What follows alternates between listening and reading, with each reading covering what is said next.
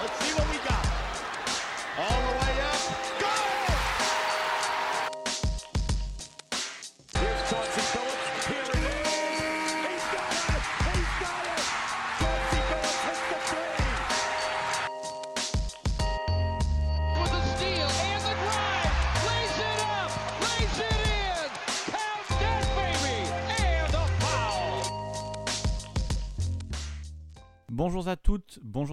et bienvenue dans ce nouvel épisode des Chroniques de Motor City. Une nouvelle année commence et pour nous, une nouvelle saison pour le podcast. Après 15 épisodes et notre season finale sous forme de quiz, on reprend le fil naturel du podcast avec un tout nouvel épisode aujourd'hui qui nous servira à explorer un nouveau thème dont on n'a pas encore parlé ici, c'est-à-dire la politique. Alors par contre, soyons clairs de suite, on ne va pas parler de débat de droite, débat de gauche, etc., mais de politique au sens large. Et bien sûr, évidemment, tout en restant dans le cadre du basket et des pistons. C'est une nouvelle saison, donc il y a peut-être, j'espère, de nouveaux auditeurs. Donc il faut que je rappelle les bases. Je suis Winston, passionné des Détroit Pistons depuis quasiment 18 ans, et en charge depuis 2013 du site internet pistonfr.com et du compte Twitter pistonfr. Et ce podcast, il existe depuis l'été 2019 et il est dédié à la culture et à l'histoire des Détroit Pistons. Le principe, bah, il est assez simple. Ensemble, nous remontons le temps pour reparler des moments qui ont compté dans l'histoire de notre franchise préférée. Et aujourd'hui, je me suis lancé un défi, puisque j'ai choisi de parler pendant tout un épisode d'une seule et unique photo. Alors évidemment, avant de démarrer le podcast, il est conseillé que vous ayez au moins vu cette photo. Vous pourrez la trouver facilement puisque c'est la photo que j'utiliserai pour illustrer cet épisode. Donc normalement, vous devez l'avoir actuellement sous vos yeux sur vos applis euh, alors Apple, Spotify, Podcast Addict et d'autres qui gèrent normalement ça. Mais dans le cas où vous utiliseriez d'autres applis qui ne gèrent pas les images par épisode, je vous mets immédiatement le lien dans la description. Ce sera le premier lien que vous pourrez trouver. Et au pire des cas, vous tapez sur Google Détroit Pistons, Nelson Mandela. Et ce que vous trouverez, ben, c'est une photo de Nelson Mandela, justement, le poing levé, tout sourire, portant une veste et une casquette des Détroit Pistons. Et voilà donc le sujet dont on va parler aujourd'hui. On va s'intéresser à cette photo, que maintenant vous avez vue, cette photo assez inédite et quand même assez incroyable. Il y a une des personnalités les plus connues de l'histoire récente qui se fait photographier avec une veste des Pistons. Donc on va se demander pourquoi Nelson Mandela a porté les couleurs des Pistons le temps d'une photo et réfléchir à savoir si derrière cette petite anecdote un peu sympa, est-ce qu'il y a une symbolique qui peut rapprocher ben, cet homme politique sud-africain prix Nobel de la paix et de l'autre côté, une équipe de basket à l'époque pas forcément connue pour son fair play et qui a même fini par se faire appeler les Bad Boys. Donc pour ce podcast, on va essayer un petit peu d'élargir notre champ de vision et de considérer cette photo de Mandela dans un contexte un peu plus large. Lui qui porte une veste qui, il faut l'avouer, ferait sûrement envie à n'importe quel fan de Frank Vintage. Donc l'épisode 16 des Chroniques de Motor City, le premier de l'année, parlera donc liberté, syndicalisme, et pour une fois, il faut dire, on s'intéressera peut-être plus à la ville de Détroit qu'au basket des Pistons.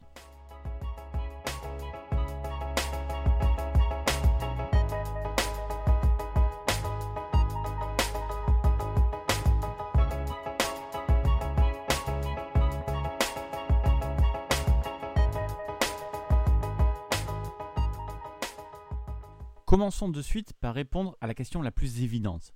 Pourquoi Nelson Mandela a porté une veste et une casquette des Pistons Cette photo, complètement unique et énormément reprise par tous les sites traitant du sport et de la NBA à la mort de Mandela en décembre 2013, eh bien elle a été prise à Détroit, le 29 juin 1990.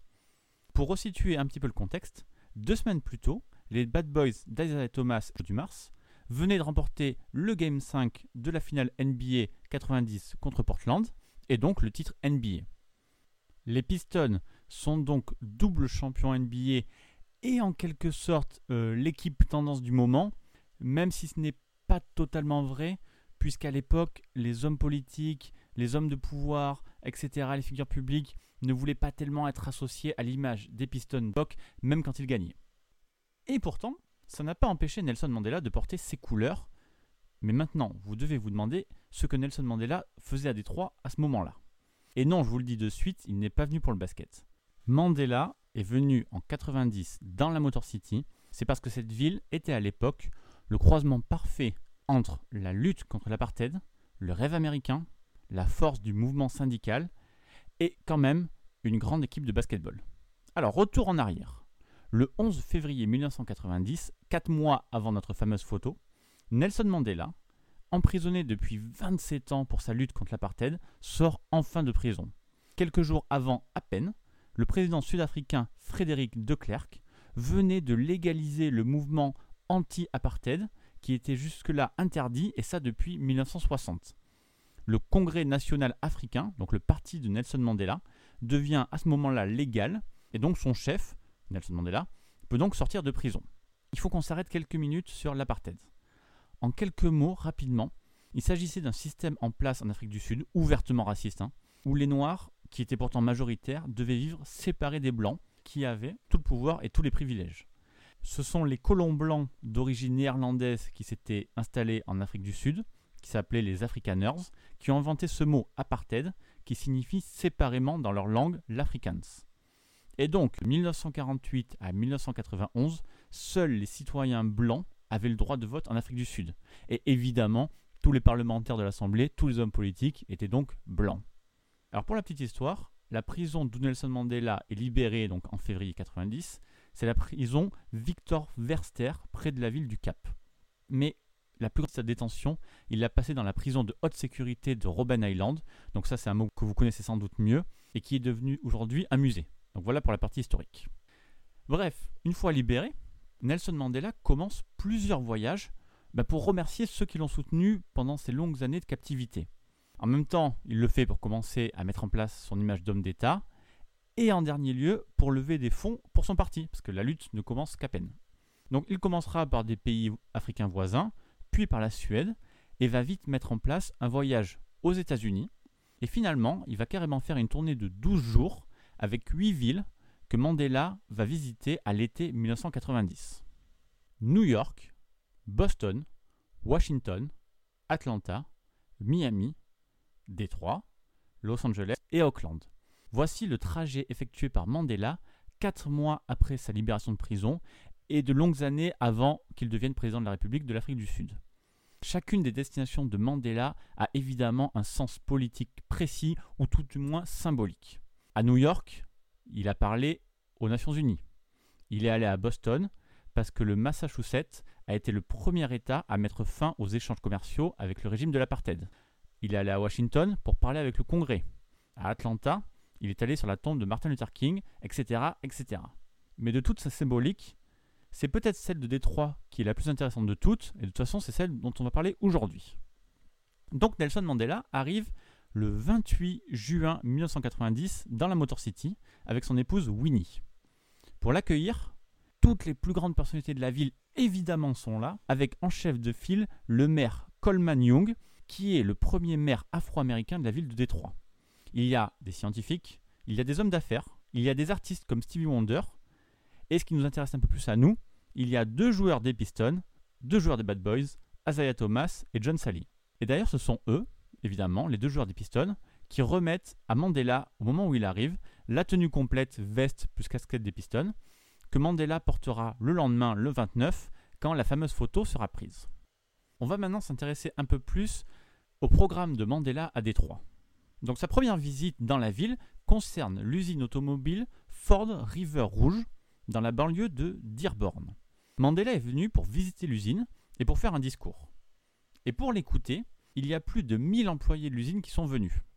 Donc un peu d'historique aussi là, il faut savoir que cette usine, l'usine rouge, construite dans les années 1920 par Henry Ford, était l'une des premières usines au monde entièrement intégrée, capable de produire des voitures dans le même complexe. C'est là par exemple où a été fabriquée la fameuse Mustang de 1964. Et à son pic, l'usine employait 40 000 personnes, mais lors de cette année 1990, le chiffre est quand même descendu à environ 7 000, ce qui faisait une baisse énorme, mais quand même, ce qui en faisait l'un des plus grands complexes de fabrication automobile au monde. Mais surtout, l'usine rouge est connue pour avoir vécu plusieurs des conflits syndicaux les plus importants de tous les États-Unis, comme par exemple le plus connu, la bataille de l'Overpass en 1937, Et pour ceux que ça intéresse, je vous mets le lien de l'histoire complète qui est très intéressante dans la description de ce podcast. Donc lors de sa prise de parole auprès des travailleurs de Rouge, Nelson Mandela les a désignés comme les hommes et les femmes responsables de la bonne santé de l'économie des États-Unis, et il a apprécié avoir le soutien total des travailleurs de ce pays. Et c'est là la principale raison de la venue de Nelson Mandela à Détroit, dans cette fameuse Motor City. Ici plus qu'ailleurs, ben, l'homme politique sud-africain se donnait la possibilité de parler aux travailleurs, de les remercier pour leur soutien, et évidemment de continuer à faire appel à eux, histoire de maintenir la pression, comme le disait le slogan de Mandela pour ce voyage. Aussi étroit soit le chemin, nombreux les châtiments infâmes. Je suis le maître de mon destin. Je suis le capitaine de mon âme. À Détroit, par l'intermédiaire de son passage à l'usine rouge, Nelson Mandela a pu aussi rencontrer le United Auto Workers, qu'on appellera UAW pour la suite de ce podcast, qui est tout simplement l'un des plus importants syndicats de travailleurs d'Amérique du Nord, 700 000 membres aux États-Unis et au Canada, organisé dans environ 950 sections. Ce syndicat fondé à Détroit en 1935 a été d'une importance cruciale dans le combat de Mandela. Il a soutenu financièrement les différentes organisations et fédérations de travailleurs noirs en Afrique du Sud, puis les a ensuite aidés dans leur lutte active contre l'apartheid en organisant la logistique d'énormes grèves. Et ce sont ces grèves qui ont eu une grosse part de responsabilité dans l'évolution du régime sud-africain. Et puis, l'UAW a aussi fourni des fonds, énormément de fonds, qui ont servi à des bourses d'études aux exilés du Congrès national africain, et c'est au total plus de 500 000 dollars qui ont été versés par le biais de groupes de lobbying basés aux États-Unis. Lors de cette visite à l'usine, Owen Bieber, le président de l'UAW, a offert donc à Nelson Mandela et à Winnie des adhésions à vie au syndicat, ainsi que des vestes et des bonnets de l'UAW. Et une fois qu'il a enfilé tout ça, Mandela a déclaré à la foule qui se tenait devant lui, composée d'ailleurs autant de travailleurs blancs que noirs, que lui, l'homme sud-africain qui se tenait devant eux, n'était plus un étranger, mais bien un vrai membre de l'UAW. Et dans son discours, Mandela a aussi expliqué qu'en prison, derrière les murs épais, les voix des travailleurs qui appelaient à sa libération avaient été entendues. J'expliquais tout à l'heure que Mandela était allé à Boston parce que le Massachusetts était le premier État à rompre les liens avec le régime de l'apartheid. Mais ça, par exemple, c'est également à l'UAW que nous le devons. À partir de 1978, le syndicat a tout simplement retiré tous les fonds qu'il possédait des banques qui étaient liées à l'Afrique du Sud. Et c'est grâce à cette poussée des syndicats que le reste des grandes villes et des grands États des États-Unis ont finalement été contraints de faire la même chose.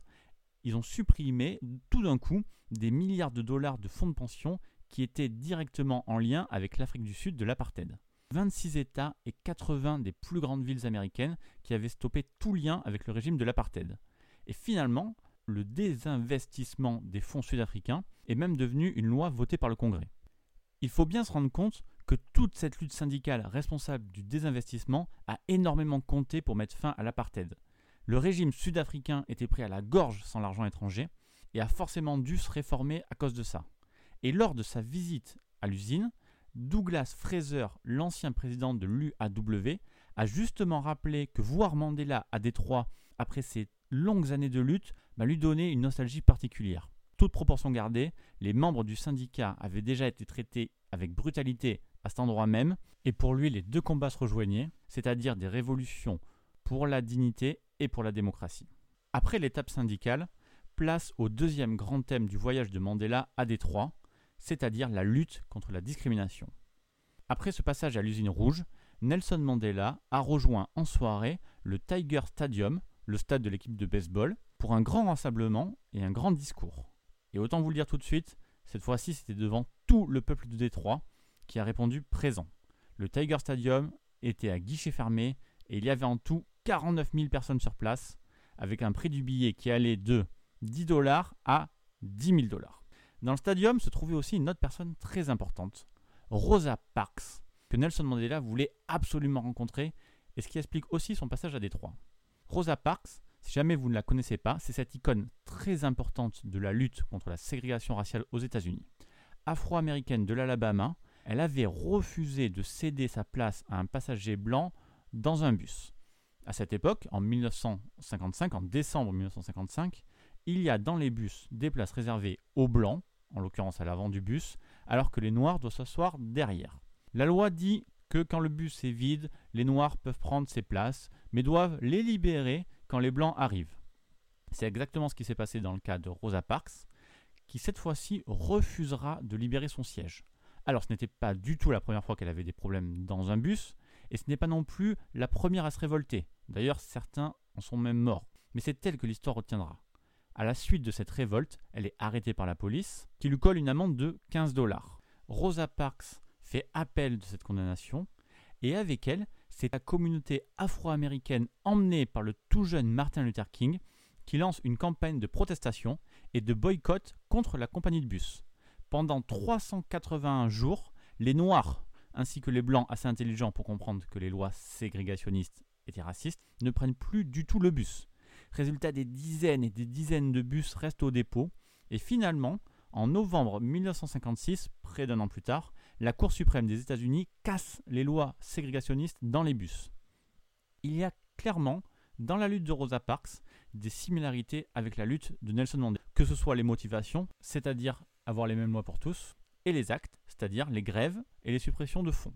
Et un an après ce succès, Rosa Parks déménage à Détroit pour continuer à combattre les discriminations, elle y restera d'ailleurs toute sa vie jusqu'à sa mort en octobre 2005. Rosa Parks est donc l'autre tête d'affiche de ce rassemblement. Et d'ailleurs, très important, elle est accompagnée à son siège par John Saleh lui-même, le joueur des Pistons. Avec John Saleh, Isaiah Thomas est aussi venu au stade, et ils sont là pour représenter les Détroit Pistons. C'est important de le comprendre, j'y reviendrai juste après, mais ce sont bien les Pistons qui ont la charge de représenter les valeurs sportives de Détroit le jour où une figure comme Nelson Mandela débarque en ville. Ce soir-là, il y a d'abord un grand concert pour célébrer la venue de Nelson Mandela à Détroit, avec comme tête d'affiche Stevie Wonder et Aretha Franklin, accompagnés par une chorale de plus de 2000 chanteurs. Comme à l'usine, la foule est multiraciale et couvre même toutes les catégories sociales, puisqu'à côté des grands dignitaires de la ville, on peut trouver des groupes de jeunes invités par des œuvres de bienfaisance locales. Le tout animé pour la télévision par le révérend Jesse Jackson, un autre grand militant pour les droits civiques, mais cette fois-ci du côté de la politique. Le concert a duré 5 heures, et à la fin, Nelson Mandela a prononcé un discours d'une vingtaine de minutes. Il a remercié le peuple de Détroit pour sa solidarité, qui lui a donné une force et un courage énormes pendant sa captivité. Mandela a encore rappelé l'importance de ses liens avec les travailleurs de Détroit, mais il a aussi parlé de son amour pour la musique de la Motown qu'il écoutait en prison. In the face of your own problems and difficulties, you have not forgotten us.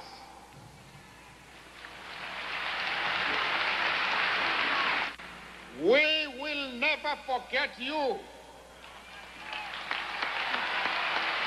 When we were in prison, we appreciated and avidly listened to the sound of Detroit, Motor Town. On reaching Detroit, I recall some of the words of a song sung by Marvin Gaye, another famous Motown product. Le lendemain matin, avant de repartir, Nelson Mandela est allé marcher le long de la Detroit River. Il portait sa casquette des Detroit Pistons et la veste bleue qu'Azaya Thomas et John Saleh lui avaient donnée la veille. Et c'est là où on va enfin raccorder les wagons avec la culture des Pistons. Je sais qu'on n'en a pas beaucoup parlé pour l'instant. Le plus important dans cette fameuse photo de Nelson Mandela aux couleurs des Detroit Pistons, ce n'est pas forcément qu'il était supporter ou quoi que ce soit, bien sûr, c'est qu'en termes d'image, un personnage comme Mandela, qui prend le temps de visiter Détroit pour toutes les raisons que j'ai citées depuis le début de ce podcast, eh bien, il est OK pour porter une veste des Pistons, ce qui en dit long sur ce que l'équipe représente et sa fidélité à la ville. Dans l'histoire des Pistons, il y a eu deux grandes époques et les deux sont conclues par un titre. Bien sûr, il y a les Bad Boys, champions 89 et 90, puis l'équipe de Ben Wallace, championne en 2004, dans une période surnommée Going to Work Era. Littéralement, ça veut dire l'équipe qui allait au boulot, qui mettait le bleu de chauffe à chaque match. On a assez souvent à l'esprit le mot col bleu pour parler de la ville de Détroit et de ses habitants, et en gros on considère que cette équipe doit jouer de la même façon. Et bien en fait, en 1990, quand Nelson Mandela porte cette veste des Pistons, c'est exactement ça. L'équipe des Pistons représente parfaitement la ville que Nelson Mandela est venu visiter. Pendant de longues années, les Bad Boys se sont construits dans la souffrance et l'équipe a mis le temps pour se mettre en place. Ils ont beaucoup perdu, beaucoup souffert, d'abord contre les Celtics, ensuite face au coup du destin, etc., avant d'enfin commencer à gagner. Alors, attention, hein, soyons clairs, on ne parle pas de la même souffrance, là on est juste dans du sport. Mais si on parle d'image et de symbolique, on a clairement des connexions à faire entre cette équipe de basket et Nelson Mandela. Les Bad Boys resteront toujours dans les mémoires pour leur identité assumée et complètement conforme aux valeurs de la ville. Les Pistons des années 80 n'étaient pas du tout les plus beaux ni les plus forts, mais en se mettant à dominer les autres, ben, par leur défense incroyable et par une éthique de travail jamais vue, ils ont complètement collé à l'identité de la ville et en ont fait la fierté. Il faut se souvenir aussi que les Pistons ont connu d'énormes années de galère depuis la fin des années 50, c'est-à-dire le déménagement à Détroit, et jusqu'à la fin des années 80. Pendant 30 ans, il s'est quasiment rien passé à part des défaites, des défaites, des défaites. Et du coup, cette résilience, cette combativité dont a su faire preuve la franchise et ses fans, ressemble pas mal en termes d'image à la lutte bah, organisée des syndicalistes qui ont dû longtemps se battre pour exister et faire valoir leurs droits. Les Pistons sont devenus au fur et à mesure les Bad Boys grâce à leur défense, mais attention, oui, les Lambier, Mahorn, Rodman étaient là pour se battre sur le terrain, mais la défense des Bad Boys était pensée, réfléchie, et le moindre conflit se réglait en interne pour qu'une fois sur le terrain, tout le monde tire dans le même sens. Et je pense que cette gestion, cette façon de travailler en groupe, cet état d'esprit pour atteindre un but, c'est la même, que ce soit ben, pour les syndicats de l'UAW qui cherchaient à défendre les droits des travailleurs, pour le Conseil national sud-africain du temps où il luttait contre l'apartheid, ou pour les Pistons de Chuck Daly. Et puis que ce soit en 89 ou en 2004, il n'y avait pas jamais de superstar à Détroit pour supporter le fait de prendre toute la pression, toutes les responsabilités.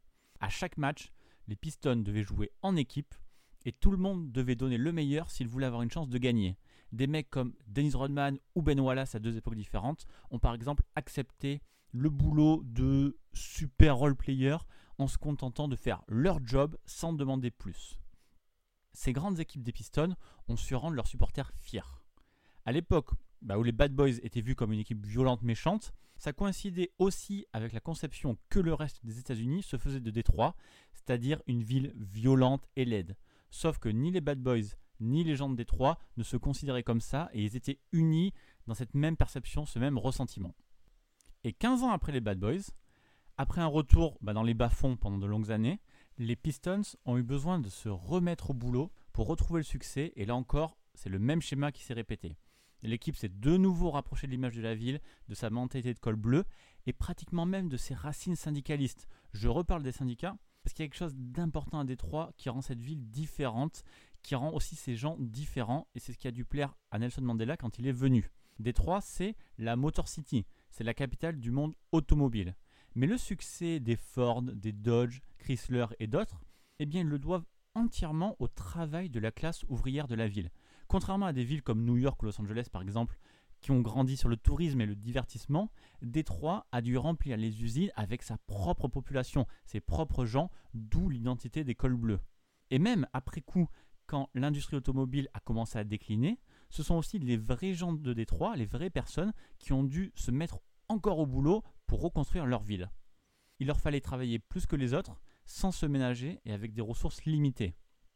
Et je crois que c'est exactement comme ça qu'on pourrait décrire l'équipe de Larry Brown en 2004. Eux n'avaient pas quatre Hall of Famers sous la main comme les Lakers. Ils n'avaient pas de superstars capables d'attirer la lumière. Non, c'était juste des mecs revanchards, certains comme Ben Wallace non draftés même, qui se sont retroussés les manches pour aller bosser.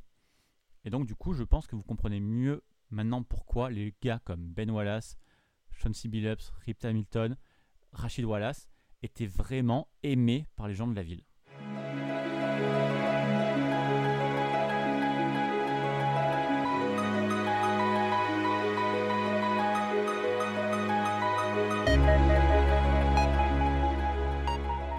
En décembre 2013, lors du décès de Nelson Mandela, le commissionneur David Stern avait déclaré qu'il était une inspiration pour le monde, un grand ami de la NBA qui avait compris comment exploiter la puissance du sport pour inspirer et unir les gens de toutes les origines. Et je pense que quand Nelson Mandela est venu à Détroit pour remercier la ville et ses habitants, il savait qu'il pouvait le faire en portant les couleurs de leur piston. Il savait que cette veste et cette casquette rendaient hommage aux syndicalistes et à leur combat, et aux gens qui se battent comme Rosa Parks. Cette photo, on peut la voir bah, simplement comme un visiteur qui porte la veste qu'on lui donne parce qu'il s'agit de l'équipe à la mode. On sait déjà que c'est faux, puisque les pistons n'ont jamais vraiment été à la mode, et surtout j'espère qu'après ce podcast, vous serez d'accord avec moi pour dire qu'il y a tellement plus derrière ça. En tout cas, la ville de Détroit n'a jamais oublié Nelson Mandela. En 2014, quelques mois après sa mort, pour son anniversaire le 18 juillet, la ville a renommé la Anwater Street, une rue qui était proche de cette fameuse Detroit River, en Nelson Mandela Drive. Voilà, notre chronique touche maintenant à sa fin. On a réussi à parler pendant tout un épisode à partir d'une simple photo. Aujourd'hui, nous avons moins parlé des Pistons que de Détroit, mais je pense que c'est aussi très important pour la culture de cette franchise. En tout cas, merci à vous d'avoir écouté jusqu'à la fin et de recommencer cette nouvelle année avec les chroniques de Motor City. Ce podcast et tous les autres, vous pouvez les retrouver sur les plateformes Apple Podcast, Spotify, Google Podcast et Deezer, ainsi que sur les agrégateurs de podcasts comme Podcast Addict sur Android. Et les premiers épisodes sont aussi à retrouver sur YouTube quand je les mets au fur et à mesure. Si vous découvrez ce podcast ou si vous n'y avez pas encore pensé, n'oubliez pas de prendre le temps, s'il vous plaît, de mettre une note ou un commentaire sur iTunes, Apple Podcasts. C'est ce qui permet le bon référencement du podcast. Et puis même, n'hésitez pas à en parler autour de vous pour faire découvrir les chroniques de Motor City à un pote ou à une pote. Et en attendant le prochain numéro, je vous invite à me retrouver pour en parler sur Twitter PistonFR et sur le site pistonfr.com. Merci encore pour votre soutien et à très bientôt pour une prochaine chronique.